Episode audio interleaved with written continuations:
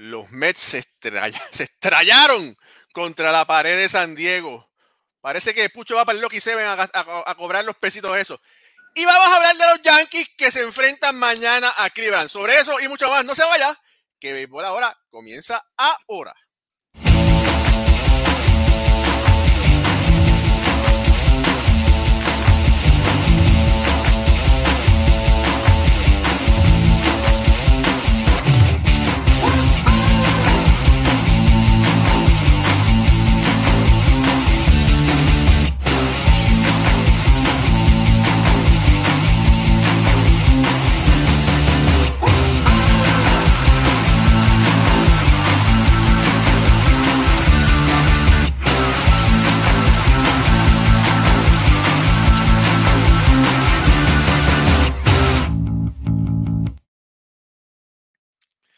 Muy buenas noches familia del béisbol, bienvenidos una vez más a este su programa favorito de béisbol, lunes y jueves 9 pm, béisbol ahora. Mi nombre es Raúl y Ramos y me acompaña Jorge Colón Delgado, Alfredo Ortiz, Pucho Barrios y Moisés Fabián. Estamos buscando un pañuelo suficientemente grande tipo mantel para Fabián. Eh, si usted lo tiene, mándelo por ahí porque no va a hacer falta. Y sí, eh, quiero felicitar a, Ronald Barrios, mejor conocido como Pucho, porque fue el único que pegó que San Diego iba a derrotar a los Mets. Todavía las lágrimas de Moisés están cayendo eh, por el día de hoy, pero no importa que mañana es un nuevo día. Mira, saludos por ahí a el de los Yankees que está activo, Jorge Guerra, Justin Román, Marlene Díaz, Juan Castro, Jorge Guerra, Iván Sánchez y por ahí también eh, José Luis Venezuela, que está también directamente desde España, que son como las 3 de la mañana por allá. Así que bueno, qué bueno que está todo el mundo por ahí conectado la noche de hoy. Mire el comentario de Justin Román. Eh, vamos a ver. Eh, vamos a ver quién perdió los dos pesitos. No, ¿quién? yo perdí, yo perdí los, los dos pesitos. Oye, yo no soy fanático de los Mets y sufrí, yo no soy fanático de ningún equipo, pero esa, eso, eso de los Mets lo sufrí como, si soy yo que no soy fanático, imagínate los fanáticos. Mira, por aquí Julio Rodríguez, ya, sí, mira, mira, Julio dice, buenas noches, Raúl, y te acompaño en los sentimientos. Dice Ed Pana que está, yo, oye, Ed, que siempre utiliza eh, colores brillantes, azules, va a estar pintando de gris. Yo creo que un par de semanas. Dice, estoy triste. Orioles no ganaron su división, Mets tampoco, después Mets se eliminan. Ahora Rally quiere que sea fanático de los Yankees. Pues no, me diego a ser yanquista, voy a los Bravos de Atlanta. bueno, la cosa se pone buena. Eh, Ulises, lamentamos, ¿verdad? Que también te acompaño en los sentimientos. Saludos a Paul Velilla que está conectado. Luis Alberto López López también. Sentido pésame para los metros. Harold Rodríguez dice felicidades, muchas bendiciones. Juan Rodríguez está conectado por aquí. Esteban, eh, Esteban Castro, que es la, que es la que hay. Quique Sastre también dice Alfred guardó la gorra de Boston. Imagínate. o sea, Daniel Candelaria, saludos. Mira por aquí, José Luis Venezuela, el que está, oye, yo creo que ese hombre tiene que vender leche, repartir leche por la mañana o algo, que conectado a las 3 de la mañana directamente de España, te merece un trofeo. Eso así. Eh, María López, que es la madrina de aquí de, de béisbol ahora, iba a decirle con la base llena, pero no importa, también un cariño ahí a la gente con la base llena. René Tadeo Acevedo Argüello, Luis Alberto López López, dice, dice Justin Román que él perdió 1.75 y una cerveza. Exi, el inconsciente, dice el Barrera a los padres. Wilmer Escobar, bueno, ya que tiene una carga pesada. Leo Yankee, buenas noches. Heriberto Quijano, Eduardo Luis Chávez, saludos. Milagro Herrera, buenas noches, saludos. Sol Figueroa también conectada siempre. Waldemar Ramos, mi primo, saludos familia, linda noche a los mejores analistas de béisbol. Eh, y Wilmer Escobar y Yamil Cruz. Ahora sí, yo oh, creo que. Yamil, saludo. Tuve que, saludar ahora porque me, eh, los últimos programas casi no hemos podido saludar porque el debate está tan encendido que si nos ponemos no acabamos y entonces quise darle las gracias a todos ustedes. Eliar González desde Nicaragua también, Juan Rodríguez desde Puerto Rico también está conectado. Dele like a esta transmisión, solamente hay seis likes. ¿Cómo va tanta gente conectada? casi 60 Sí, sí. personas conectadas y solamente 6 likes. Dele like a esta transmisión, compártela con sus amistades que vamos a hablar un poquito de béisbol. Bueno, antes que nada, eh, ya que felicitamos a Pucho, Moisés y un servidor estuvimos en esa serie en City Field, la cubrimos de rabo a cabo y les traemos dos entrevistas muy interesantes. Eh, Moisés eh, entrevistó a Luis García, que fue el lanzador de los, del equipo de San Diego, que cerró el primer juego. Y yo tuve también el placer de entrevistar a Francisco Álvarez, que es supuestamente ahora el mejor, el prospecto número uno de las grandes ligas. Eh, pero antes de pasar esas entrevistas que están súper interesantes, entrevistas cortitas de tres minutos, se dio lo que, lo que vaticinamos, ¿verdad? Si, el picheo de los Mets no llegaba a siete entradas y la ofensiva no bateaba, se desplomaban los Mets. Y lamentablemente se fue así. Max eh, Max, Max es su segunda salida consecutiva que lució fatal. Moisés y compañía están cobrándole los 43 millones de dólares, ¿verdad? Porque ahora cuando tenía que ¿verdad? cobrarlos no los no los validó. Eh, y la ofensiva de los Mets no batió. Eh, solamente pudieron batear en el segundo juego. Este Marte fue quien estuvo básicamente en ese primer juego. eh, pero estuvieron ausentes que casi fueron eh, sacados a palos casi por un no-hitter. Moisés, tienes dos minutos para secarte las lágrimas, para desahogarte con todo este público lindo que nos acompaña esta noche. No, un saludo primero a toda la fanaticada. Estaba compartiendo en página, que es el trabajo, para que más gente llegue todo, todo el tiempo. Yo creo que eh, aquí hablamos el pasado jueves y todos acertamos en algo, que mucha gente de fuera se, se olvidaba de quién era Yu Darvish desde que llegó a Grandes Ligas. Que era un tipo, que ha sido un tipo, que si usted en el primer o segundo inning no lo aprovecha, usted contra él no tiene chance. Y eso fue lo que los metros no hicieron. Primer inning, tercera y primera con menos de dos outs, Pete Alonso se poncha mirando la pelota. Y el hombre bien adelante se creció. Hasta que en el sexto inning, Escobar le pegó un jonrón. Y cuando usted, dueño de casa, comienza perdiendo, pues usted, aún teniendo la ventaja de casa, va a tener muchos problemas para hacer el regreso. Y aquí lo dijimos todo. Stanley Marte es un super pelotero, hizo su trabajo. Pero si Lindor, Pete Alonso no estaban a tono y con gente en base, que fue lo que nos sucedió y lo que pasó.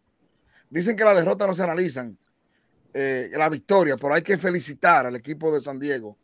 Jurison Profile, dijimos, súper talentoso, le hace un lío a cualquiera. El hombre el primer día se le envasó dos veces a Churchill. El caso de Juan Soto despertó.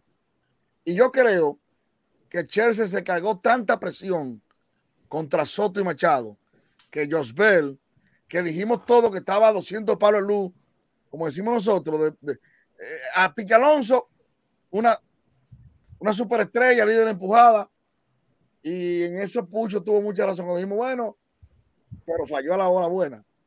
Y Josbel, sin la presión de él, de él no ser el foco, dio el palo de la gata el primer día.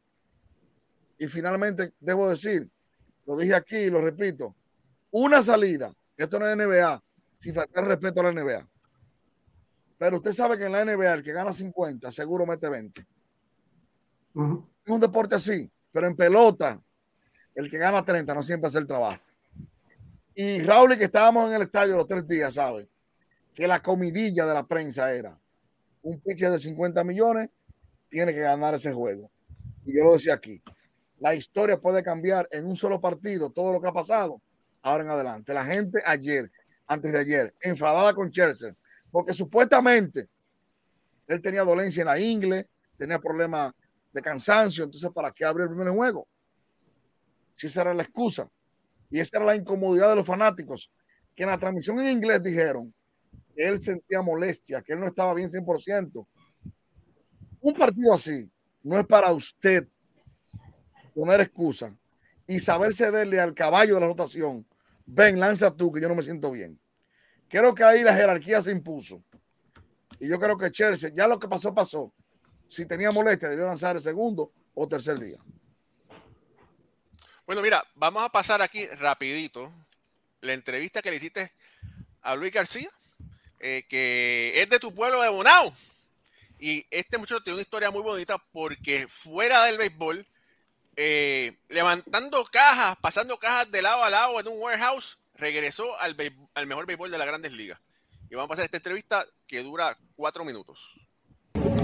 Saludos amigos, qué bueno que están con nosotros. Señores, Luis García, que anoche cerró el juego 7 a 1, aunque no había calidad de salvado, pero uh, siempre los juegos de playoffs son todo importantes. Luis, ¿cómo te sientes?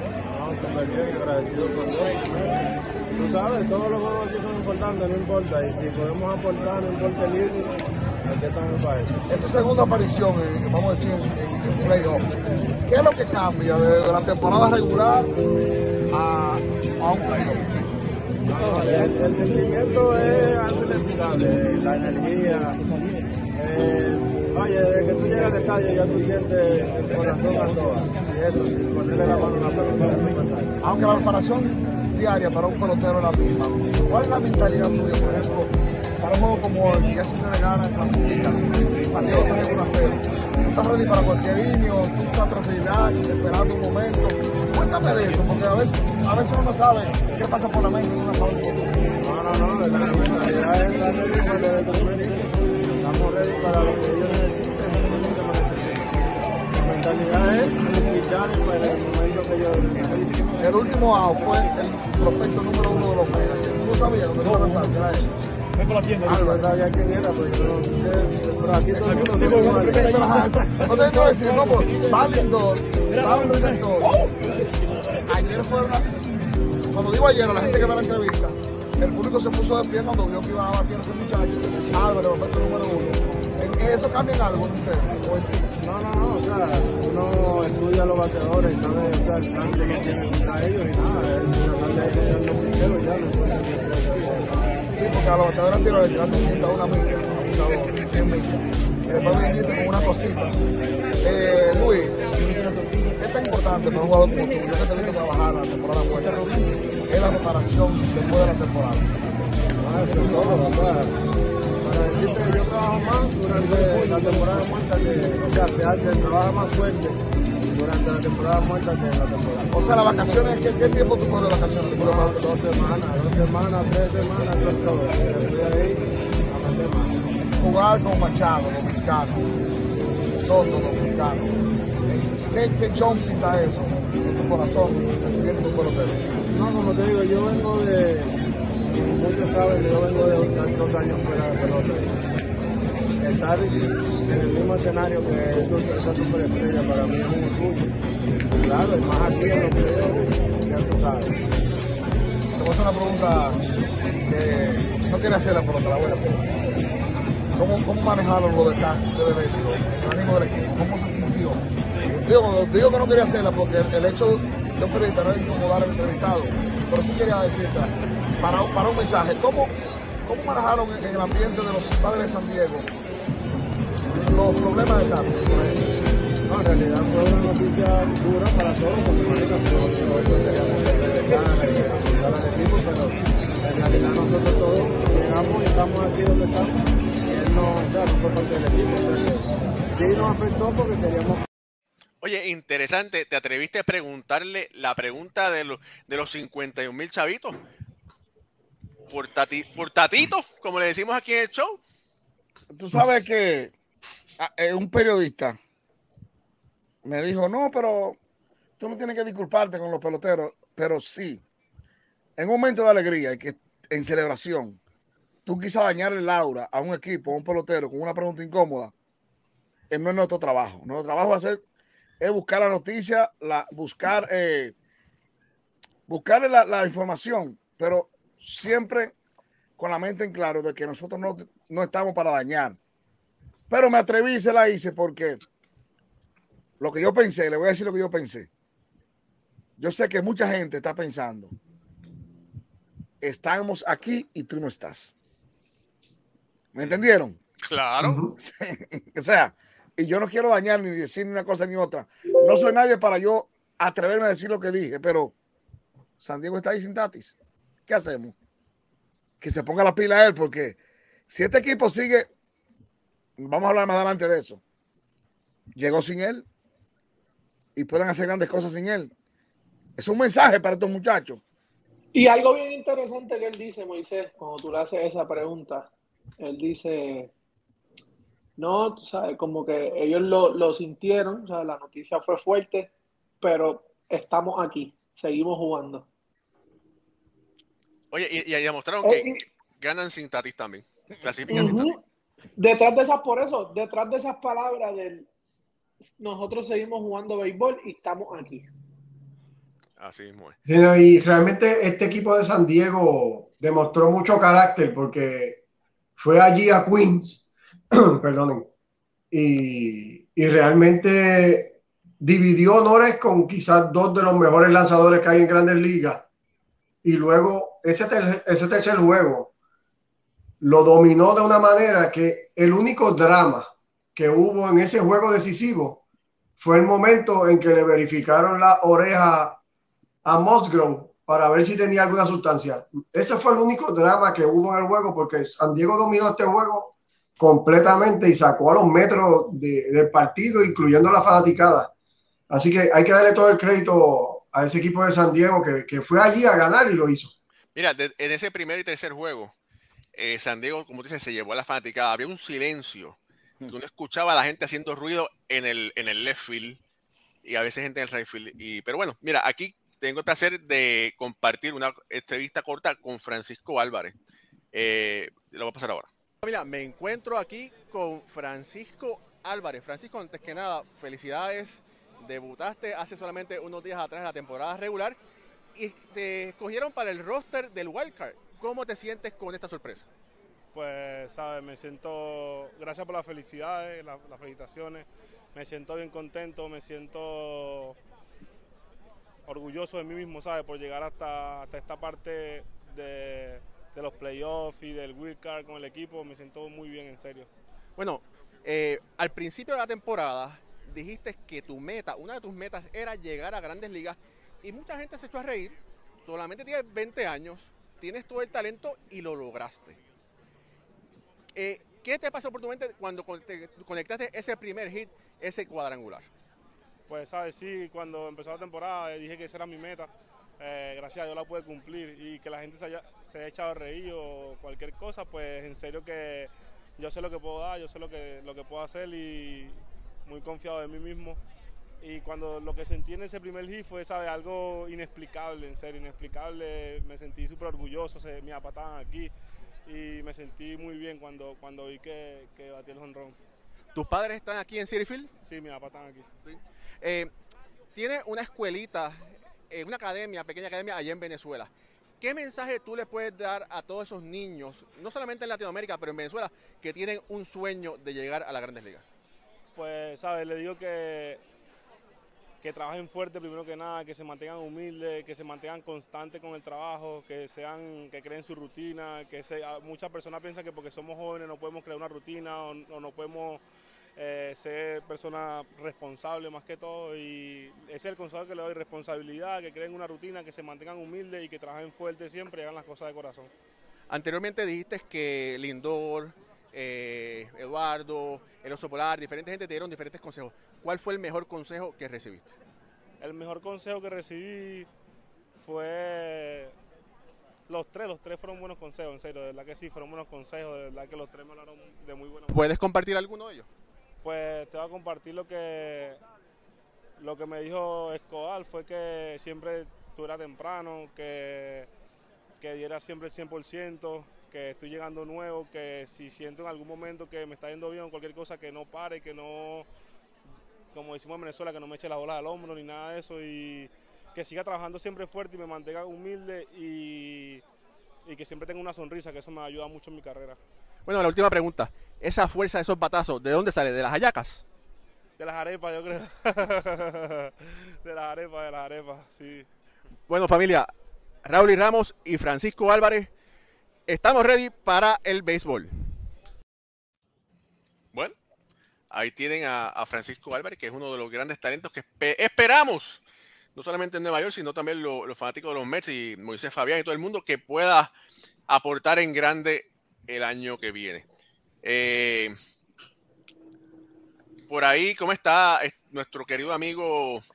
Eh, poner mensaje, Alex Caraballo dijo, eh, ¿cómo fue que vi un mensaje por ahí que, que, los Yankees siguen siendo los, los Reyes de Nueva York? Bueno, los Yankees, vamos a ver los Yankees ahora, tienen que ganar. No se han enfrentado a nadie todavía, ¿verdad? Y bueno, y nos damos cuenta, lo habíamos visto anteriormente, que los cambios que hicieron los Mets durante la temporada muerta uh -huh. se quedaron en nada, ¿verdad? Y es que el talento que trajeron no fue el suficiente. El lanzador que trajeron para ayudar el bullpen, Michael Gibbons, el Boricua, los descendientes de Boricua, no lució para nada. Los números con los Mets fueron catastróficos. Ruff, así mismo, ladrando como un perro. Eh, Night, Nightwing también puede regresar a Cleveland.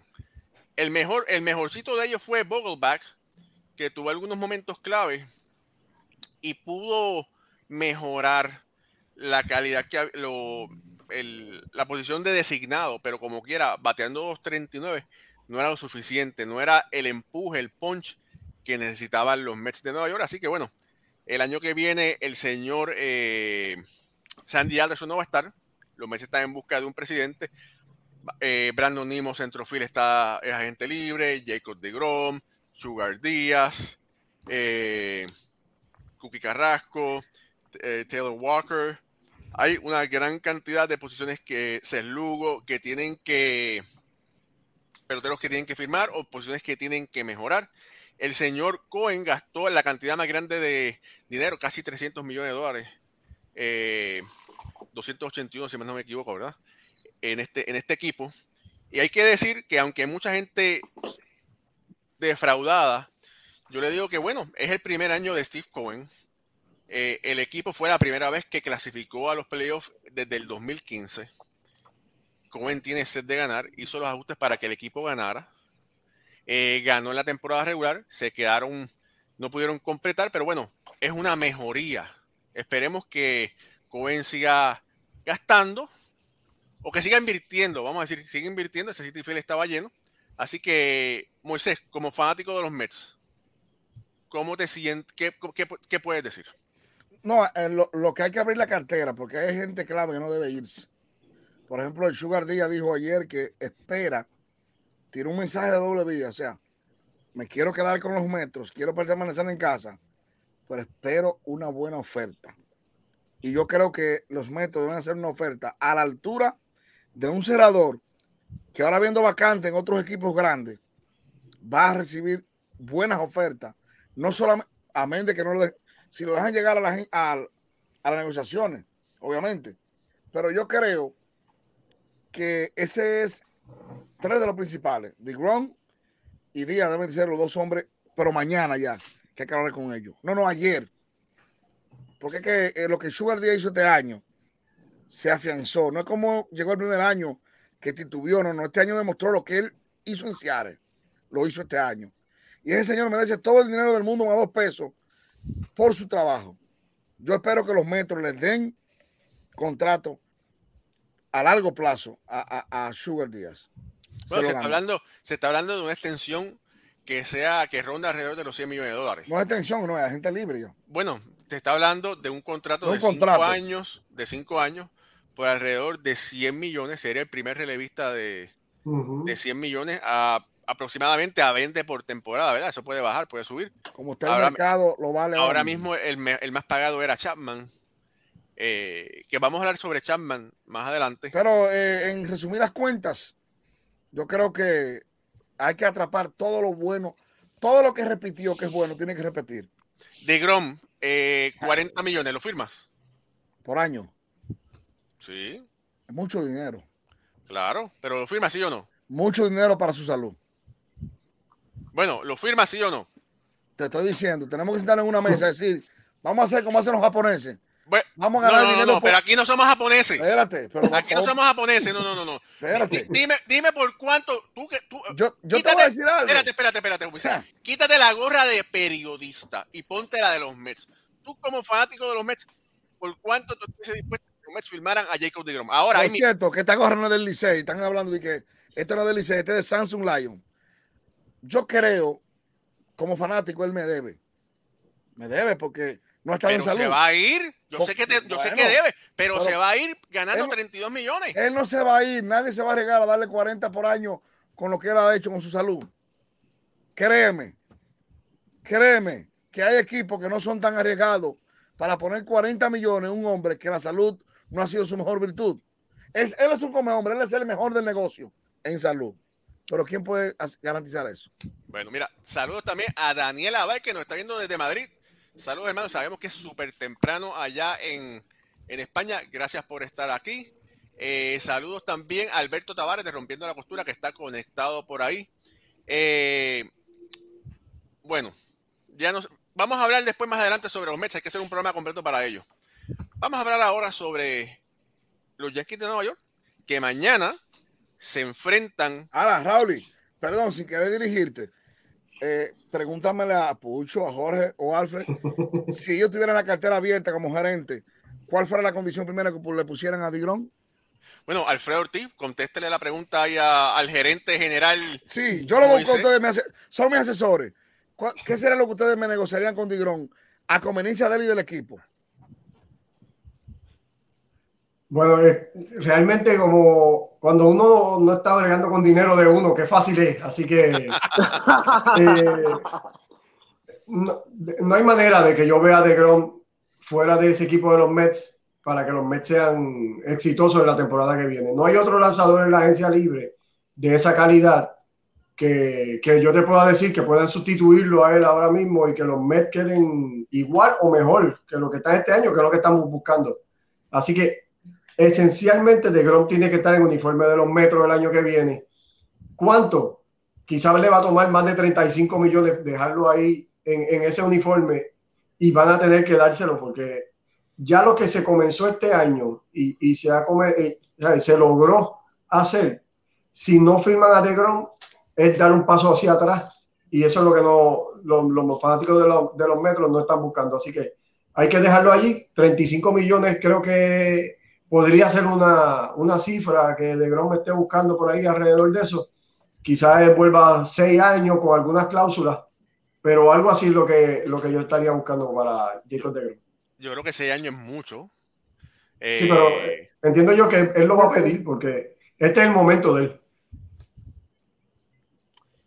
Yo, yo no le, yo no tiraría tanto para 35, Moisés, nos vamos con 30 no, pero si, si- si él subimos- ahora, si él ahora tiene una subimos- opción de 32, y subimos en bonificaciones. Si me, tan- me tienes tantas salidas, son tantos. Ya con, con un lanzador como él, ya has visto, ¿verdad? Lo, lo, has visto su, eh, su trend, ¿cómo, ¿cómo se dice eso en español? Su, ya él tiene unos rangos, ya su ritmo, eh, la, y vemos que es muy pausado, ha estado muy pausado en, en hora de ir a trabajar con el equipo. ¿sabes? Muchas, muchas salidas perdidas porque tiene una molestia aquí, una molestia allá, lo están cuidando. Entonces, tú, ¿sabes? mira ahora mismo el juego, el juego del sábado, ellos lo ganaron porque la ofensiva estuvo ahí, pero le hicieron dos carreras. Un hombre que en la temporada no le marcan. Sí, pero aquí tendríamos que pensar quién necesita más. ¿Los metros necesitan más a de Grom o de Grom necesita más a los metros? bueno, mira, mira, oye, Jorge Caraballo está, está enfogonado. Dice, los Mets serán vendedores en la próxima temporada. De Grom No. es el primero que se va. Yo dudo que con No. Cohen sean vendedores. No, no él, creo él se no- queda, él se queda. Lo- los Mets tuvieron tremenda temporada. Es como tú dices, Raúl, del 2015 no entran, ¿verdad? Nosotros acá, habiendo, obviamente es fácil hablar de lo malo y de que se eliminaron, que aquí, que hubiesen hecho esto, pero cuando tú buscas la- las cosas positivas de los Mets, el picheo hizo el trabajo todo el año, eh, la ofensiva estuvo ahí, siempre lo dijimos, no era un equipo profundo. Cuando pasó la, temporada, el, tiempo de la fecha de cambio, vimos que no hicieron los movimientos en, el, en, el, en ese en de esa séptima a, a sexta, octava entrada, no hicieron los movimientos a traer a alguien de nombre. Todo eso nosotros lo mencionamos. Les salió. Ellos llegaron allá con lo que les dio resultado en la temporada, todo el mundo hizo el trabajo. Ah, que no lo hicieron en la postemporada, eso es parte del juego, esas cosas pasan. Bueno, mira, por aquí eh, este mensaje va para Pucho. Eh, felicitamos a Pucho, pero igual que a Don Jorge, mis dos, se fueron, mis dos pesitos se fueron por la cuneta. Los caballos me salieron chongos. Saludos a los cinco. Bueno, saludos por ahí a, a Jaime. Oye, Jaime, no, eh, voy para Puerto Rico noviembre, segunda semana de noviembre. Así que lo voy a, eh, le voy a estar diciendo a todos para que nos encontremos allá en un juego de Ponce. Donde vamos a ver si vestimos a, Jorge de, con una gorra de Ponce y una camisa que diga Ponce. Y lo No, bautizamos allá para, para que se le quite así la mala costumbre de los huelleros. Oye, vea. Yo no sé. eh, eh, yo estoy viendo el récord de DeGrom y yo estoy tan y tan confundido ahora mismo con el béisbol porque están hablando de millones y, y no me cuadra, no me cuadra. ¿sabes? El récord de DeGrom con todos esos millones que están hablando. Mira, mira el récord, pon el récord de DeGrom No, en la sí, pantalla. Es Si un- tú me dices a mí DeGrom a esta edad, ujú. en, en el 2017, 2018, 2019, estamos hablando de millones, pero tiene 34 años y de, y los, y de los últimos tres años no, no ha hecho nada. O sea, y estamos hablando de, de, de, de- de 20, 25, 30, 35, 40 millones. Entonces yo estoy confundido porque para mí el béisbol de ahora tiene que ser entonces, hazme tres años buenos, mátame cuatro años, pero me voy a recordar de los tres años que hiciste. Es difícil. O sea, a mí, a mí, ¿sabes? Eso no me cuadra y no puedo aceptarlo, no puedo aceptarlo y puedo estar errado con el béisbol de ahora. Pero 40 es mucho para mí. por los ya, últimos tres años de The Groom, no es para estar nosotros aquí hablando de toda esa cantidad de dinero, francamente. Y con la edad que tiene también. Mira, mira eso. Bueno, el 2020 fue, el, el 2020 fue la, la temporada cortada. Ajá. Ahora, el 2021, sí, 7 y 2. ajá. Y, y 5 y 4 tiró dos mitades de temporada. Pero mira los últimos, otros tres. Mira los otros tres. Los otros tres. Bueno, la, claro, pero recuerde que él ganó dos Sayón. Ese es un, es un pitcher de 40 millones de pesos. Él recuerda que él ganó dos Sayón. Lo que pasa es que uno, que por estas temporadas, después del 15, lo- los Mets no lucieron, ¿verdad? La del 16, 17. Imagínate que, ¿cómo se llama? 7 y 8, 15 y 10, 10 y Pero es que- 9, Mira, la 11 efectividad. y 8. Sí, pero no, no mires el récord de ganado y perdido. No se Vamos puede. Exacto. Hay que ver cómo es la efectividad, hay que ver el efe- no, la efectividad está subiendo. El fit está subiendo. El whip está subiendo. ¿Dónde está el whip aquí? Ahí. Pero aquí, Aquí. bueno, whip. esta temporada tuvo punto .7, el año pasado, que son a temporadas eh, media, ¿verdad? Punto, A mí, a mí se me haría difícil este, en una mesa de negociación que le venga con 40 millones de dólares, ¿sabes? Sea de Grom, sea de los Mets y sea quien sea. Y, y eso, y eso es lo que, y eso es lo que está, y además tiene 34 años de edad, ¿cierto? Y la salud. Ahí es que viene lo de lo el, que Moisés siempre está preguntando, pero hay un precedente de esto. Pues ya tú tienes en ese mismo equipo a Chelsea, mayor que él, ganando y, 40. go- y ganándose mucho Ah. más entonces. Y ahí es donde entonces de Grom se va a dejar llevar, porque si le estás pagando este a, a qué, pues yo voy a pedir también. Estoy de acuerdo Pero contigo. Chelsea tiene a los 36, 15 y 4, la pandemia 8 y 4, 8 y 4 con, con Washington y 7 y 0 con los Dodgers, y este año 11 y 5. Y mira la efectividad, 246, 276, 198, 229. el El no es el mismo. El fit, No, no, pero acuérdate lo que pasó el año pasado en la, en- la postemporada con Chelsea. Se Sí. le acabó el maíz y le entraron a palo porque el hombre tenía el brazo muerto. Y a ese hombre fue el que firmaron los Mets por, por esa cantidad de dinero. ok, pero entonces, para que me ilustren, ¿cuánto dinero ustedes creen que se merece ese hombre? ¿A qué tiempo? ¿Ah?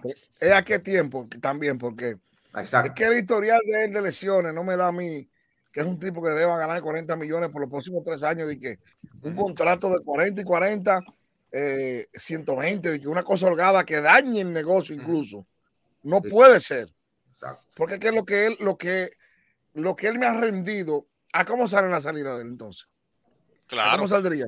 Ahora, Exacto. ahora, fíjate, lo que puede ser que él No. decline y diga, bueno, voy a firmar por tres años más, vamos a decir a 25 y, y dinerito dependiendo de las salidas y eso. Exacto, rendimiento. Eso te lo compro. Mm. Ah. Ahí, ahí es que yo me voy, que no te dije ahorita, tipo, tipo japonés. Sí. Vámonos por rendimiento y acumulación de números.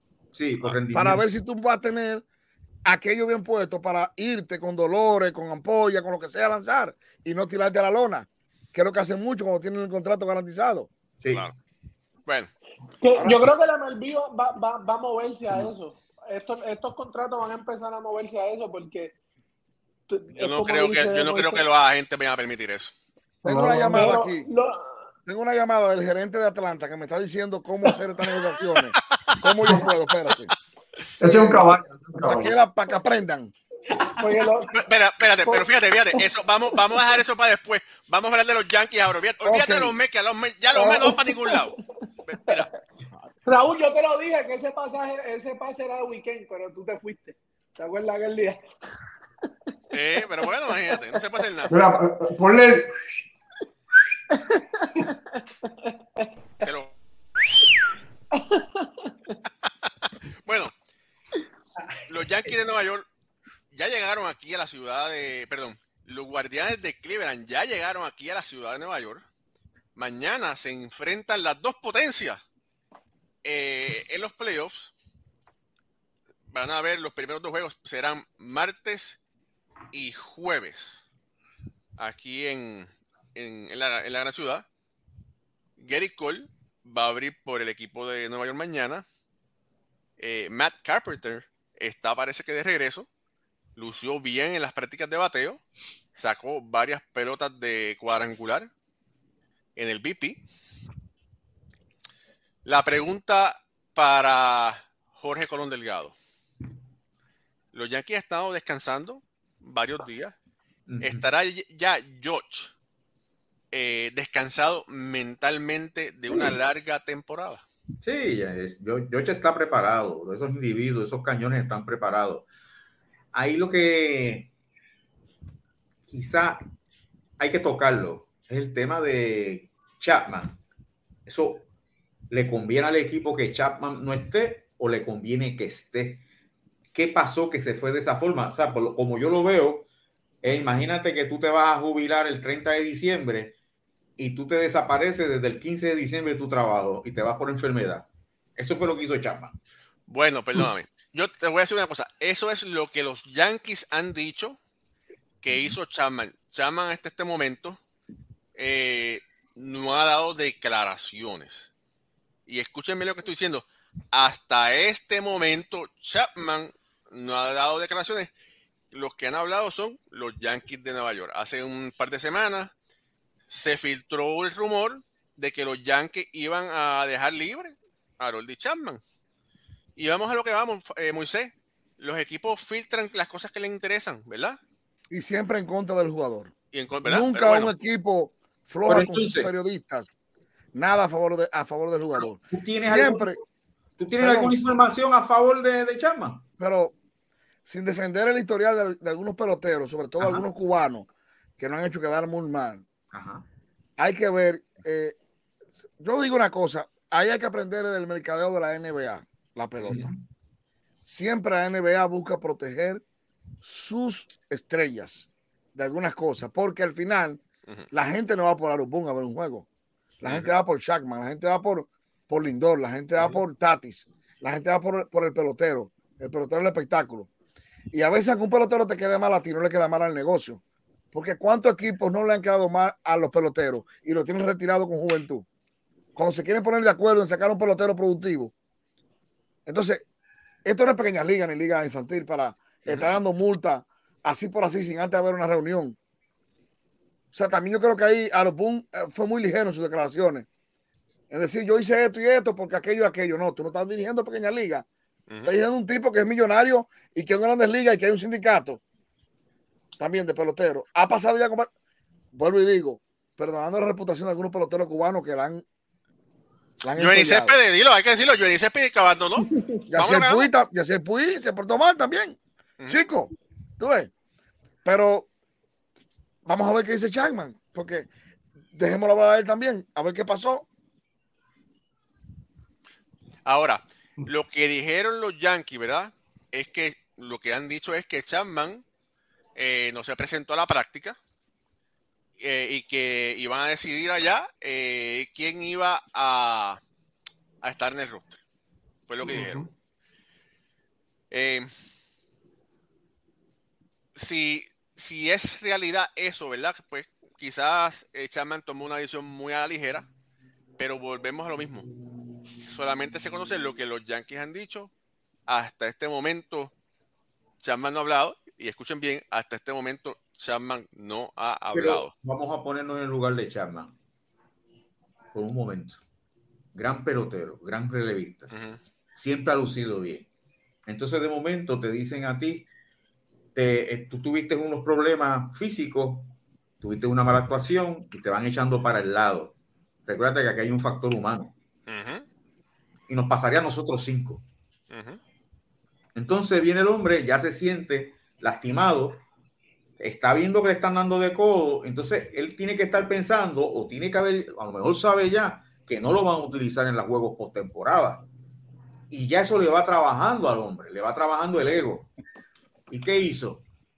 Ah, este, Aaron, tú me vas a utilizar o no me vas a utilizar. Tú me garantizas que me vas a utilizar, ¿por qué? Porque lo que está es protegiéndose equivocadamente o con razón de que lo manden acá a practicar y que lo dejen fuera.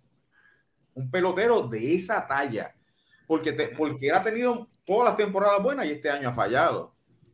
Entonces, para mí, que él tiene mentalmente, él se está protegiendo él mismo, el ego de él, y, y repito, cualquiera de nosotros cinco que fuéramos a Rolly Chapman, no importa. Si tú eres un pelotero como Chapman y te vienen a ti a, menospreciar un poquitito y tú sabes que te puede quedar en el aire, pues reaccionó de esa forma. A lo mejor yo hubiese reaccionado igual que Chapman, a lo mejor no. Pero una, una, una situación bien delicada porque no estamos hablando de cualquier pelotero. Estamos hablando del hombre que le daban, le entregaban la bola siempre. Y de momento ahora nadie, no lo quieren. ¿Sabes? Hay que ver cómo el hombre, él es humano esa parte nadie la está diciendo. Mira, por aquí, y no estoy de acuerdo. Willy Parra dice: Chapman se buscó el problema con el tatuaje de la pierna que se le infectó semanas ah, atrás. No, hermano, porque los peloteros se hacen los tatuajes en cualquier momento. Y, y, Moisés, que sabe esto, se lo hacen también durante la temporada. Durante la temporada y no pasa nada. Cuando, cuando tú estás de mala, cualquier cosa se te pega. Eso es por el mal momento. Olvídense de eso. Así que. Y para, como dice Jorge, ¿dónde él está mentalmente? Que aquí hay algo. Mira, entre él y la gerencia. Hay, y el equipo. Hay, hay, algo, hay, hay, algo. Yo, y yo sé, yo sé que hay algo. pero, pero, ¿qué tú sabes para, para, para bueno, yo sé que yo sé que ha habido una fricción. Ah, yo, sé que existe, yo, sé que existe, una fricción. y para llegar a este, a este, a este punto de esto que él está haciendo, de irte en una postemporada. Uh tú, tú estás en playoff, tú no estás en la mitad de temporada, eh, no. O sea, a esta altura, para tú irte, o algo grande hicieron, o el problema viene ya desde, desde hace mucho. Sí. El problema viene desde hace mucho. Eso es normal. Y ya ah, se recuerda, recuerda que hace apenas semana y media o semana salió el rumor de que los Yankees iban a dejarlo en libertad y esos son rumores filtrados por el equipo que se lo da a un periodista, porque eso pasa. Eso no es de la nada. Y no se lo da a los periodistas de Cleveland, se lo dio a los de Nueva York. A uno de los grandes. A, un, pero cómo esas, pero ahora esas cosas que tú has dicho, Raúl, ¿cómo pueden afectar al, pelotero, a la persona? Bueno, eh, hemos, eh, hemos visto y mira lo que pasó con el, cómo es, con ese, con esa filtración. Por eso, bueno, hay que esperar. Ahora, yo te voy a decir una cosa. Eh, esto es como la tortura china. La gente aguanta hasta cierto punto. Claro. ¿Verdad? Que Chapman posiblemente debía haber estado ahí, aunque no fuese activado a los, a los playoffs. Mira, es sí, yo entiendo que sí, que debía estar ahí, ¿verdad? Porque mire el caso de que Joely Rodríguez de los Mets se lesionó y activaron a Tijan Walker. ¿Verdad? Tú no sabes si alguien se lesiona y, y, entonces hace falta que lo traen.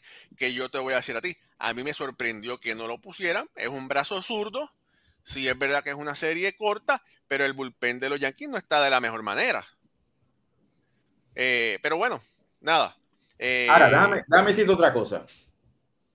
Vamos a suponer que Chapman hubiese hecho lo que todos aquí están pensando que debió haber hecho, quedarse, aunque no jugara.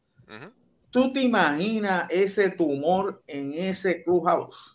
No, porque, pero no, no, eh, ahí estoy en contra, porque es que Chapman no es un tumor, no es un tumor, no es, no es, no es mal compañero.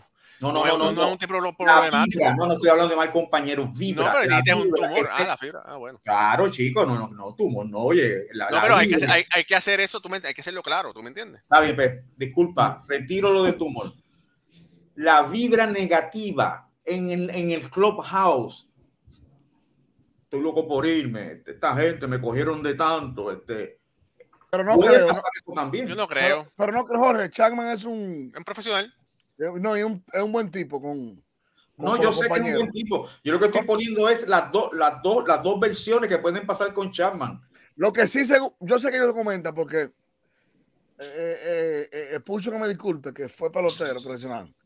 Pero lo que más se chimean en los salones y en los clujados, más nadie.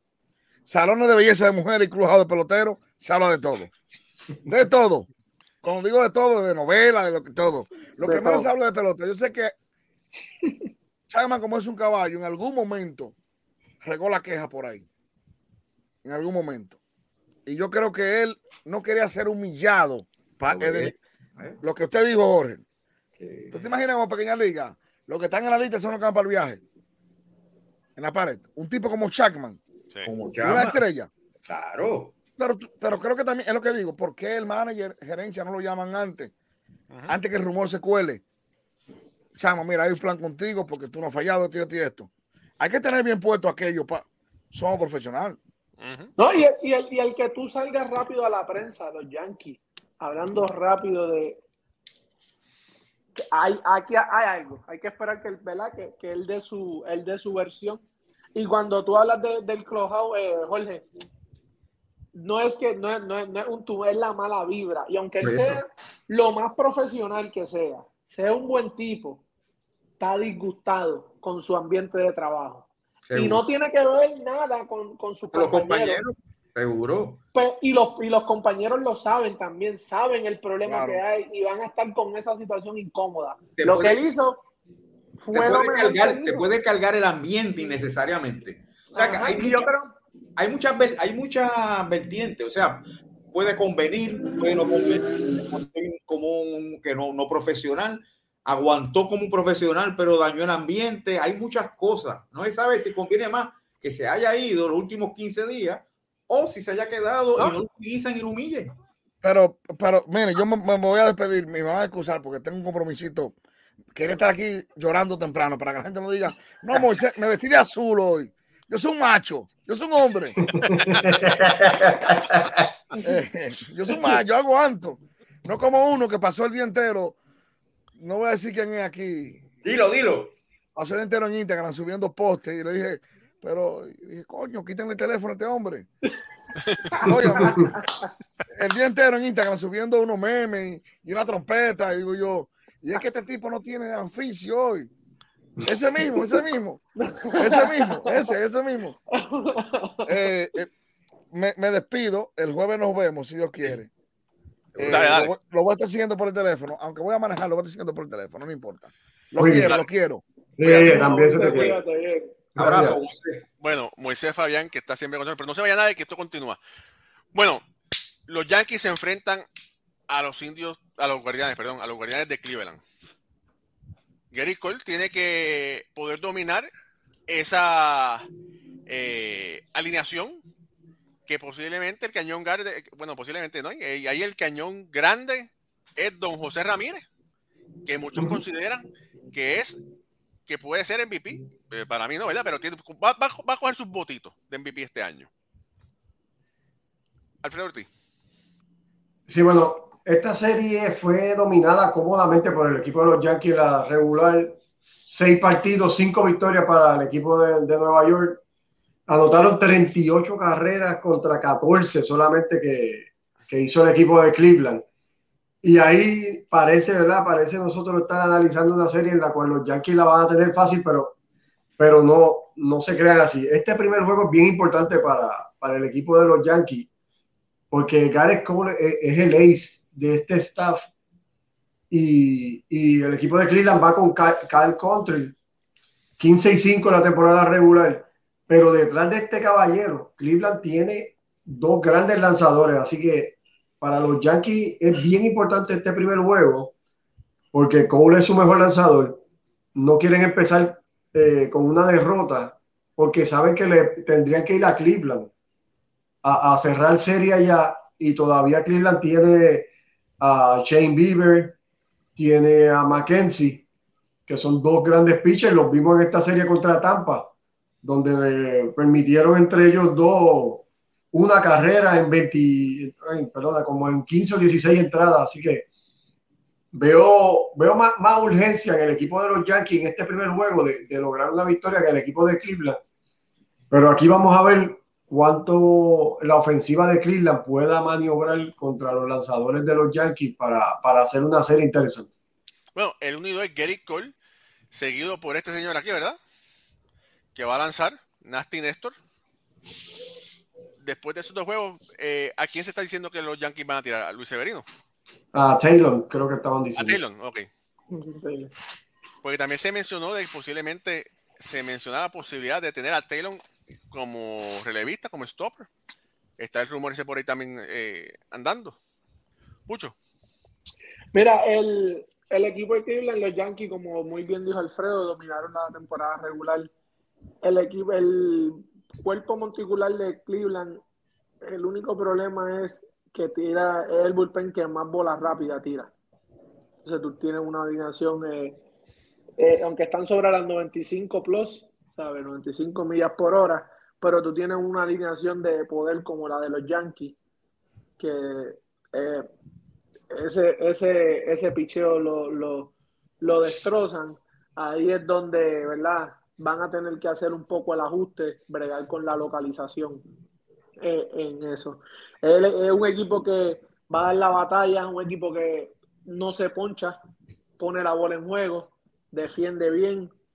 Eh, pero se le hace un poco eh, difícil, ¿verdad? Crear la, la, las carreras, pues, pues vimos el último juego, un juego de 15 entradas, 1 a 0.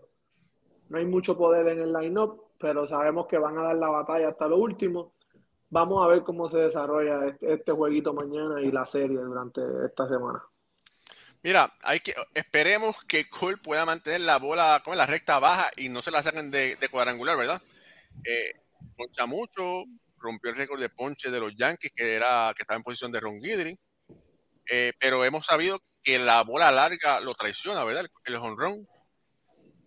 Y es, es, necesario que Cole, a contrario de Churchill, pueda demostrar que él es un money pitcher, ¿verdad? Que no solamente firmó por tanto dinero que puede ganar durante la temporada regular, pero que también puede ganar en el momento de, de playoff, Jorge. Mira, yo, yo estoy aquí pensativo porque estaba oyendo a, a Alfred analizando equipo contra equipo. Me recordé, perdonando, ¿verdad? Los Mets, cuando yo estaba analizándolo, que los Mets, que los Mets con los padres, pues lo sacaban del, del parque a, a, los, a, los padres. ¿Papel? Uh -huh. Y lo sacaban del papel, tú sabes. Entonces, en el papel, los Yankees son los Yankees, deben de ganar. Pero como están, como está jugando el béisbol que se está jugando, como están jugando Cleveland, número uno. Número dos, los Yankees siempre, o sea, fíjate que fíjate estos equipos, casi siempre todos estos equipos tienen sus su jugadores ya, esta es la tercera, esta es la segunda, este es el cierre, con los Yankees no pasa así. Con los Yankees siempre hay un suspenso, no, porque hoy va este para acá y el, aquel va a jugar allá y, y no, no, no, no, son jugadores de posiciones fijas con su, hay sus excepciones, claro está. Así que es otra, es otra serie, yo franc, francamente, y tú, ustedes saben que yo soy bien sincero, yo no, no vengo aquí a aparentar nada. Yo voy a disfrutar estas series que faltan y no me voy a echar a pecho las, los análisis, porque francamente los análisis en esta serie, este, lo que vamos a ver es un buen béisbol. Y a mí no, no le vas a meter dos pesitos, no le vas a meter dos pesitos. Oye, está buena esa, está buena esa. No, mira, no sé, tú sabes, la verdad que yo lo que voy a hacer es disfrutar el buen béisbol y de decir lo que siento, no como historiador ni como analista, sino como fanático. Lo que me sale del corazón, y lo que me sale del corazón es que lo que Cleveland está jugando bien, que los Yankees tienen mejor equipo, pero que los Yankees siempre tienen esa incertidumbre, ese suspenso de que este va aquí, no, pero hoy va Calisma, no, pero que hoy va con... Siempre tienen un problema. Mira. Así que vamos a, vamos, vamos a, yo voy a disfrutar esa serie y en esa carrera, esa canción yo no la voy a cantar. Mira, bueno, mira, Cole en dos salidas contra los Guardianes este año tiene récord de 2 y 0 y efectividad de 1.42. Cortés tiene récord de un- en dos salidas de 1 y 0 con una efectividad de 2.19. Eh, son un 1 y 2 muy buenos, ¿no? ¿me entiendes? Terminaron 5 y 1 contra Cleveland, o sea que los dominaron realmente. Aquí la fortaleza de Cleveland es el picheo. El picheo iniciador de Cleveland es, es su fortaleza mayor. Y aunque nosotros aquí estuvimos analizando y sabemos que el béisbol siempre se dice que se ganan eh, con defensa y buen picheo, hay que anotar carreras para ganar porque se lo podemos preguntar a Tampa Bay, que tuvo un picheo inmaculado, una, ex- una excelente defensa, pero perdió los dos juegos porque no batearon. Y aquí gana juego el equipo que más carreras anote. Y, y eso, hay que anotar carreras. Pero Eh, Así que hay que ver cuánto Cleveland puede eh, manufacturar carreras contra el picheo de los Yankees.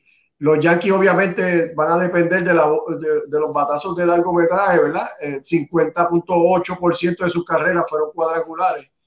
Y, y yo quería mencionar que los Yankees tuvieron en bolas bateadas, que no salieron del parque, fueron el cuarto peor equipo en promedio. O sea que ellos o dan horror o no hacen nada. Esa es una, Así que va a depender del cuadrangular, obviamente, para, para anotar las carreras y, y el equipo de Cleveland para ver cómo pueden ellos, alrededor de José Ramírez, poder hacer una carrerita aquí y una allá y, y mantenerse en juego. Bueno, recuerden, el- perdón, eh, recuerden que el Yankee Stadium, recuerden que el Yankee Stadium es un parque que, que, que se batea o jonrón o hit. Ahí el doble no existe. sí. No, y entonces los, bate- el bate- los bateadores, el bateador de poder, de fuerza de, de Cleveland es zurdo, José Ramírez. También tenemos a, a Josh Naylor, que sabemos que tiene fuerza. Eh, y Alfredo, ahí que tú dices, eh, básicamente, ¿verdad? Lo que, lo, lo que no tiene Cleveland le dio los Yankees, que es el poder, pero los Yankees tienen algo que no tiene Cleveland, que es que pone la bola en juego, no se ponchan. Mientras No, tú Cleveland, la bola, exacto, Cleveland, lo- pone la, eh, Cleveland pone la bola en juego. Eh, es de los equipos con el alto porcentaje en, en poner la bola en juego. El, el promedio de, de ponche colectivo es el más bajito, uno de los más bajitos en la liga. So, tienen el chance. Sabemos los Yankees, hemos visto los Yankees como cuando cogen eso, eso, esas malas rachas ofensivas que ninguno batea. Y como tú muy, bien dijiste, Alfredo, si no está el batazo largo, Ahora, el Pero equipo- ¿sabes qué? ¿Sabes qué me gusta? Perdona, Jorge. No, no, dale, Alfredo. No, ¿sabes qué me gusta de este equipo de los Yankees? Que sí, estoy diciendo que me gusta algo del equipo de los Yankees. Espérate, espérate, mañana lo pongo en, en Twitter y Mañana- mañana lo pongo en todos lados. ¿Sabes qué me gusta de, de este equipo de los Yankees? Que es verdad lo que dice Pucho.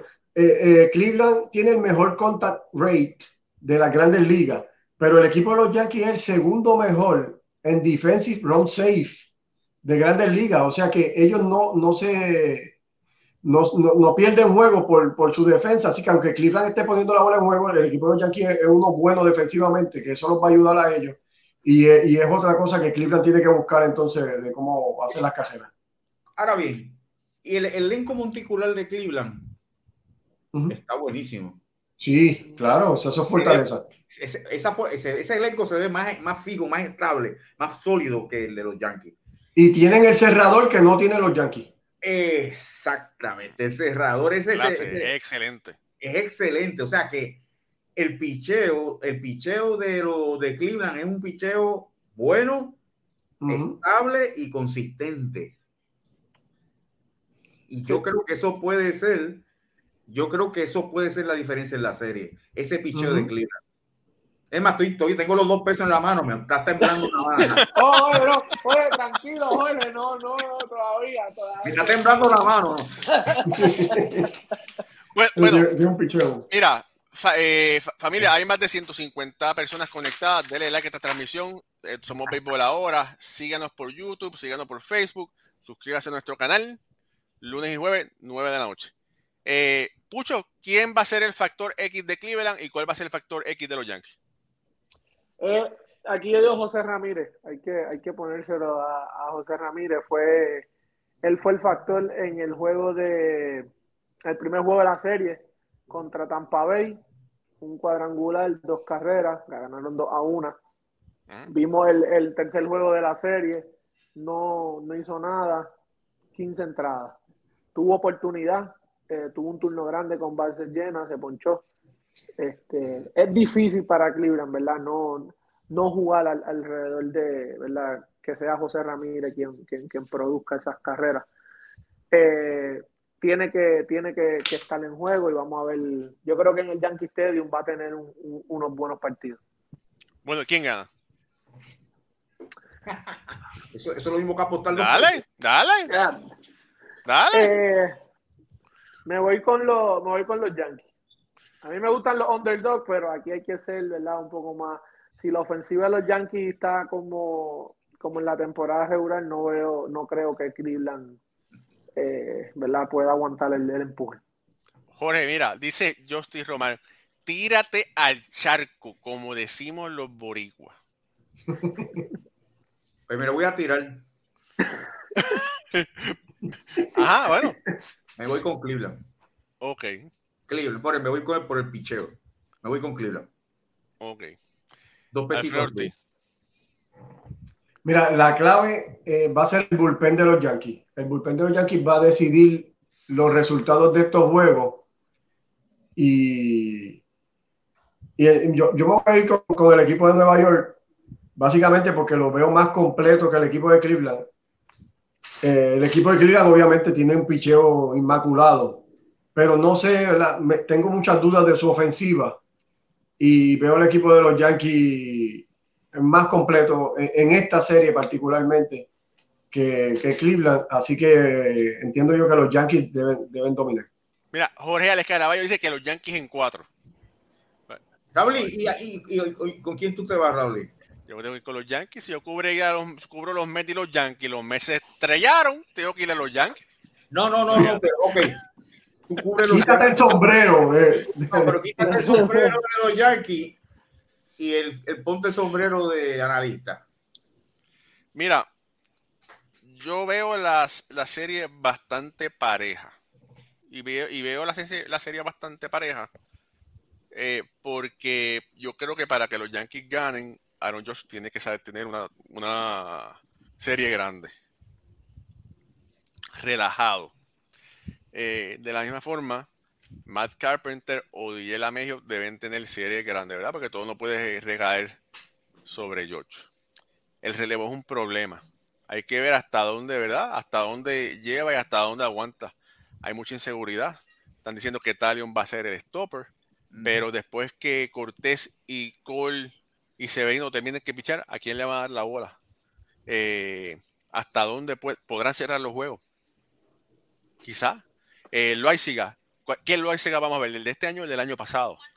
Eh, en una temporada, como dice, en la postemporada es una temporada nueva totalmente.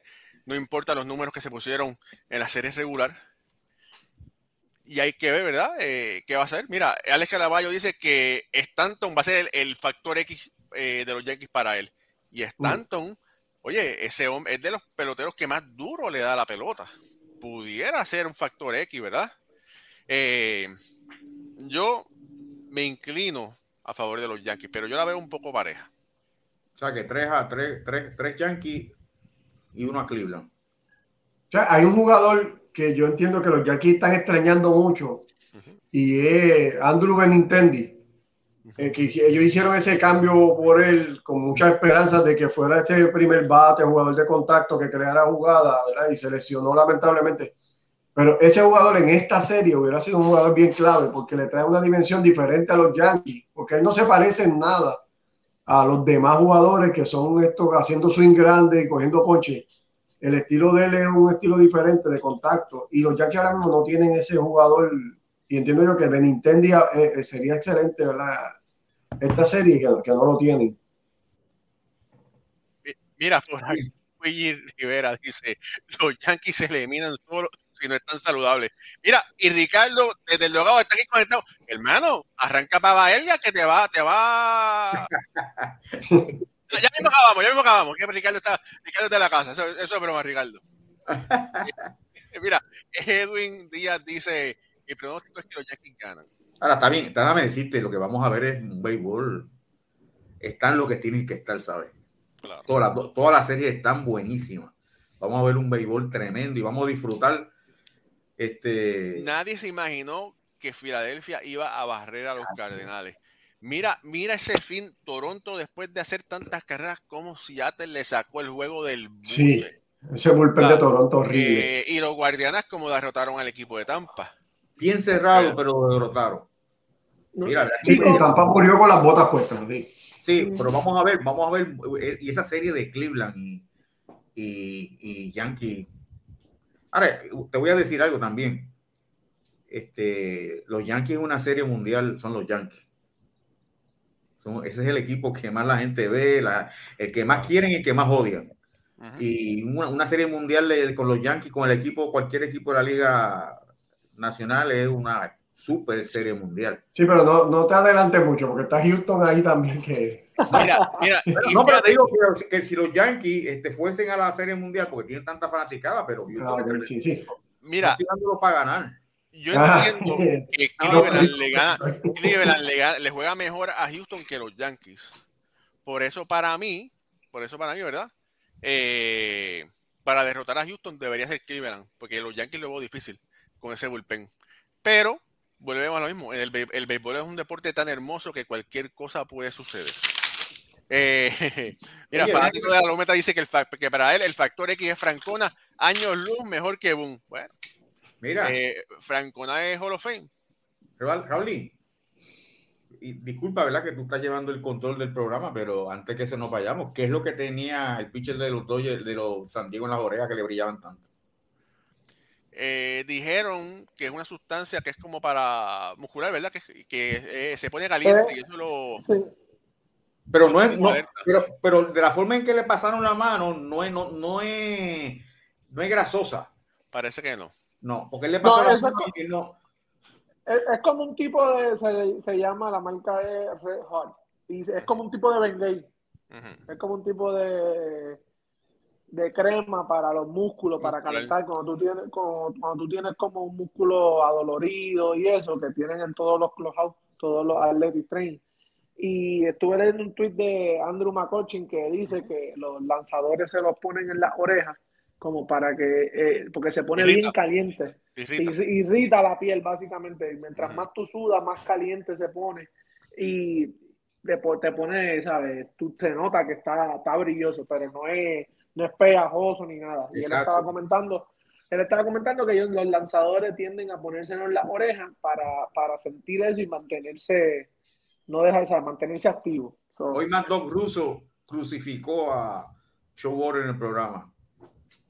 Barrió el piso con, con Showboard, que eso no es hace. un perro. Así mismo, así- ese es el apodo, No, un perro. Eh, Yo, yo entiendo que el movimiento fue un movimiento inteligente porque Claro. eh, realmente el, el hombre estaba demasiado de. Estaba tratando de verdad de sacarle el de- movimiento. claro, eso se hace donde quiera. Pero no lo sacó, ¿verdad? No, no tenía. No, no, no. No, no, no, no, no hubo nada, nada que buscar. Después le hizo una señal ahí que. Bueno, tú ves, la verdad que estamos viendo tremendo béisbol. Fíjate, yo hablé con, con eh, Chris Simon, que es fotógrafo que nosotros utilizamos, y él tenía fotos de, de otros juegos donde él lanzó y él y eh, Musgrove se, se tocaba la, la, la oreja, el cuajito, como usaba, la parte de la oreja. En, otro, en otros juegos tiene fotos sobre eso y parece que es algo que él hace, que él hace a menudo. Mira, mira, Raúl, y el ambiente en, en, City Field. La, la tribuna. Bueno, todo depende, ¿verdad? Antes del juego estaba increíble. después, en- el primero y el tercero fue eh, fatal después de ese primer lanzamiento, ¿verdad? Porque Fueron menos gente en el tercero, ¿sabes, Raúl? ¿Ah? Fueron menos gente. La asistencia fue más baja. Sí. En el Este fue, pero fue todo lleno. Fue, fue menos, pero fue, fue, fueron llenos totales. Eh, pero bueno, nada.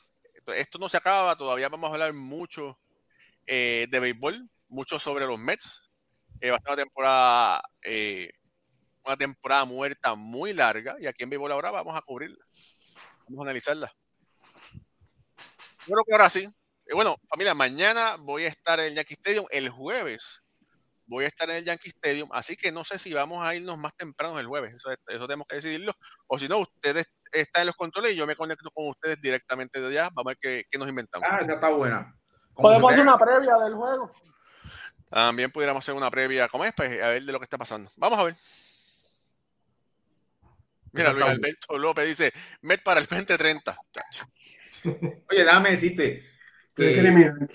Yo, tremenda defensa que yo hice de los Mets en el programa pasado, pero yo estaba y me estaba, estoy bien identificado con el dueño y con la fanaticada, llevan tantos años sin jugar, y con el dueño que ha invertido mucho dinero y quiere hacer esa franquicia una ganadora, ¿verdad? Y uno pues quería, pues, le convenía al béisbol que los Mets siguieran eh, escalando, ¿verdad? Pero no pasó así. Será el año que viene o de aquí a dos años, solo Dios sabe. Así es, pero bueno, otro super programa, de verdad que, eh, que gracias, gracias, gracias, gracias. Así de que, familia, bueno, después de aquí, si usted quiere seguir escuchando béisbol, puede ir a donde Carlos Padilla, que está conectado ahora a Instagram, que por una hora más. Así, aquí- así que saludos a, Carlitos que, y a Ricardo, que también están por ahí conectados. Ahora sí, Nos vamos. eh, Jorge, despide lo que es todo tuyo. Gracias, gracias. Tremendo el programa de, de esta noche y tantas personas conectadas. Eh, La verdad que nos da mucha alegría ese apoyo que estamos recibiendo, creciendo eh, ese apoyo en cada programa. Muchas bendiciones para todos ustedes de parte de Alfred Ortiz, de Pucho Barrio, Mr. Pronóstico, Raúl, Raúl y Ramos, nuestro editor que va para el Yankee Stadium, y de este servidor, Colón Delgado.